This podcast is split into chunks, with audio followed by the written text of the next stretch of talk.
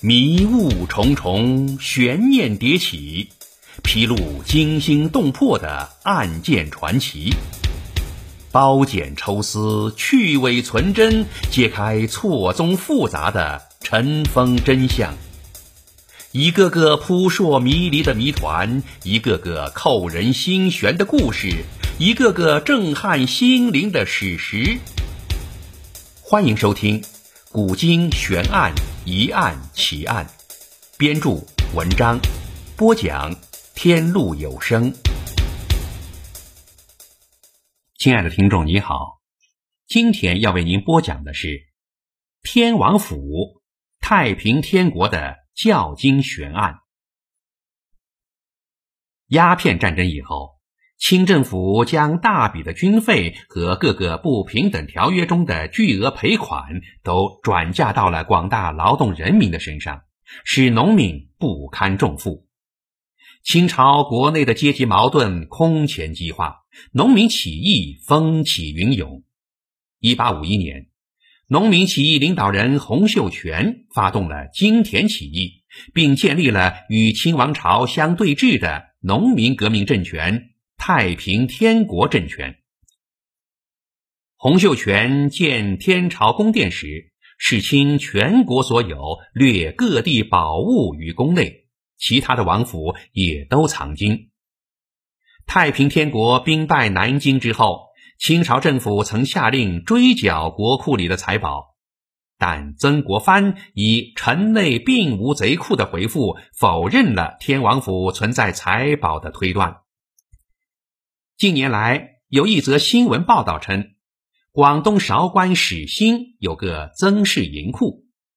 当年曾国藩的弟弟曾国荃率湘军主力进攻天津，掠夺来的太平天国的财宝有一部分就藏在了这里。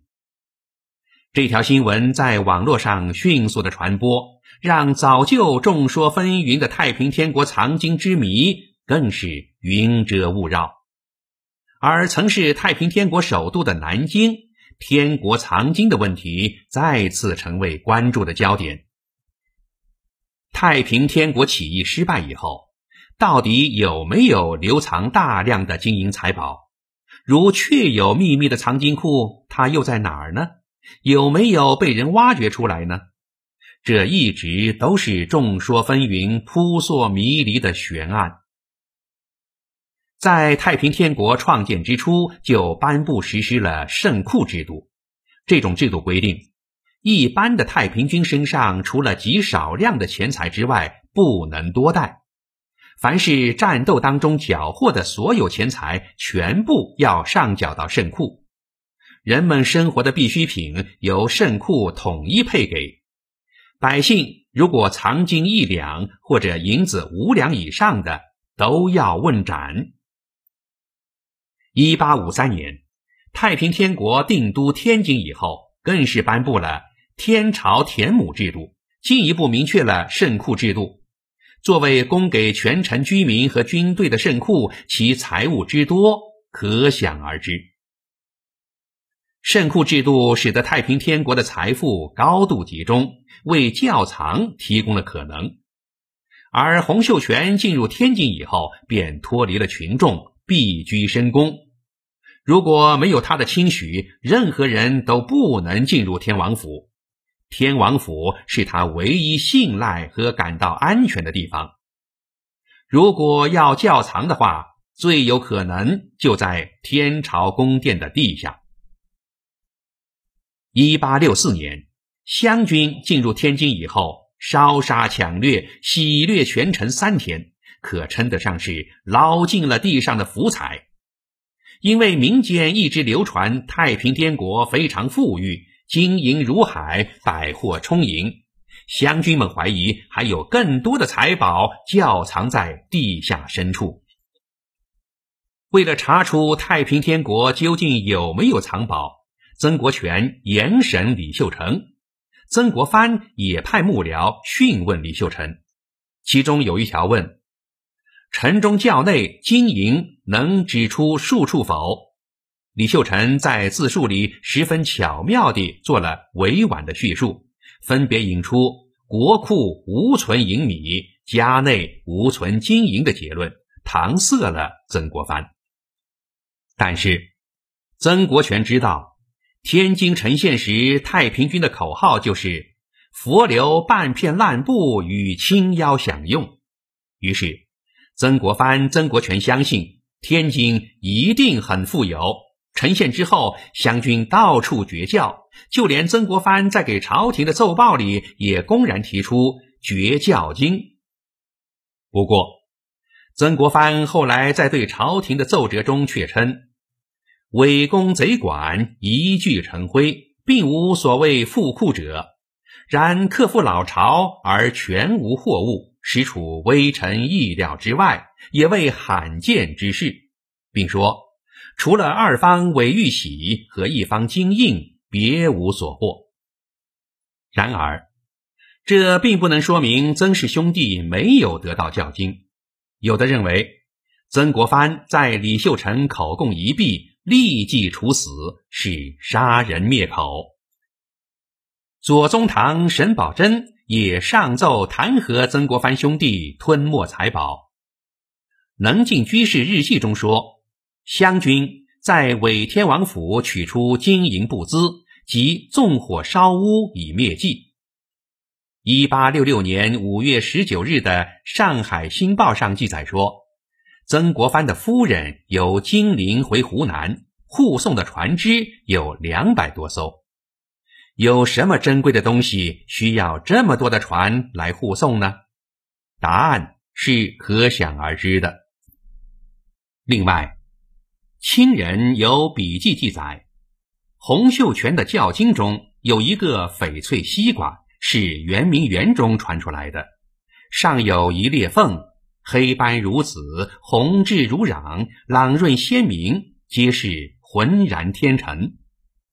这件宝贝后来居然在曾国荃的手中，可见天津之战，曾氏兄弟获益匪浅啊！湘军是否把所有的财宝都运走了呢？或者根本就没有发掘完？专家认为。当时曾家两兄弟运金银时比较仓促，很有可能没有运完。因为如果这笔财富过多，肯定会惊动了清政府，所以他们暗度陈仓，取走了其中的一部分。而且后来曾国藩再次来到天王府修缮，也没有深挖。天朝宫殿下或许还有窖藏。民间还流传着别的说法，在南京，从前有个富丽堂皇的大花园蒋园，原主蒋某，绰号蒋驴子。据说他原来只是一个行商，靠毛驴贩运货物。因为有一次运军粮，得到了太平天国忠王李秀成的垂青，被任命为驴马车三行总管。天津被围。内宫后妃及朝贵多用金银请人办事，宫中亲友及姓智、楚王妃等也聚金银数千箱令载，为之埋藏其物。洪阳一文讲吕子轶事，则说有金银数千箱，命驴王埋于石头山某所。蒋氏后来因此发财起家，成为近代金陵巨富。洪阳一文讲吕子轶事中还说，民国初年也有南京的士绅向革命军都督和民政长官报告，洪氏有藏在某处，比清与埋藏室，由此引起一些辛亥元老国勋的野心，皆以旦夕可以财为期，故人四处寻找挖掘，却毫无收获。南京当年天王府遗址，经西花园一角，还隐约可以看出旧时的面貌。南京解放时期，有人听说教经的事，甚至将西花园中湖水放干，但却一无所获。天朝宫殿内的许多重要建筑，如金龙殿、爱阁、穿堂及左右附属建筑，也没有被完全烧毁。至少旧址还在。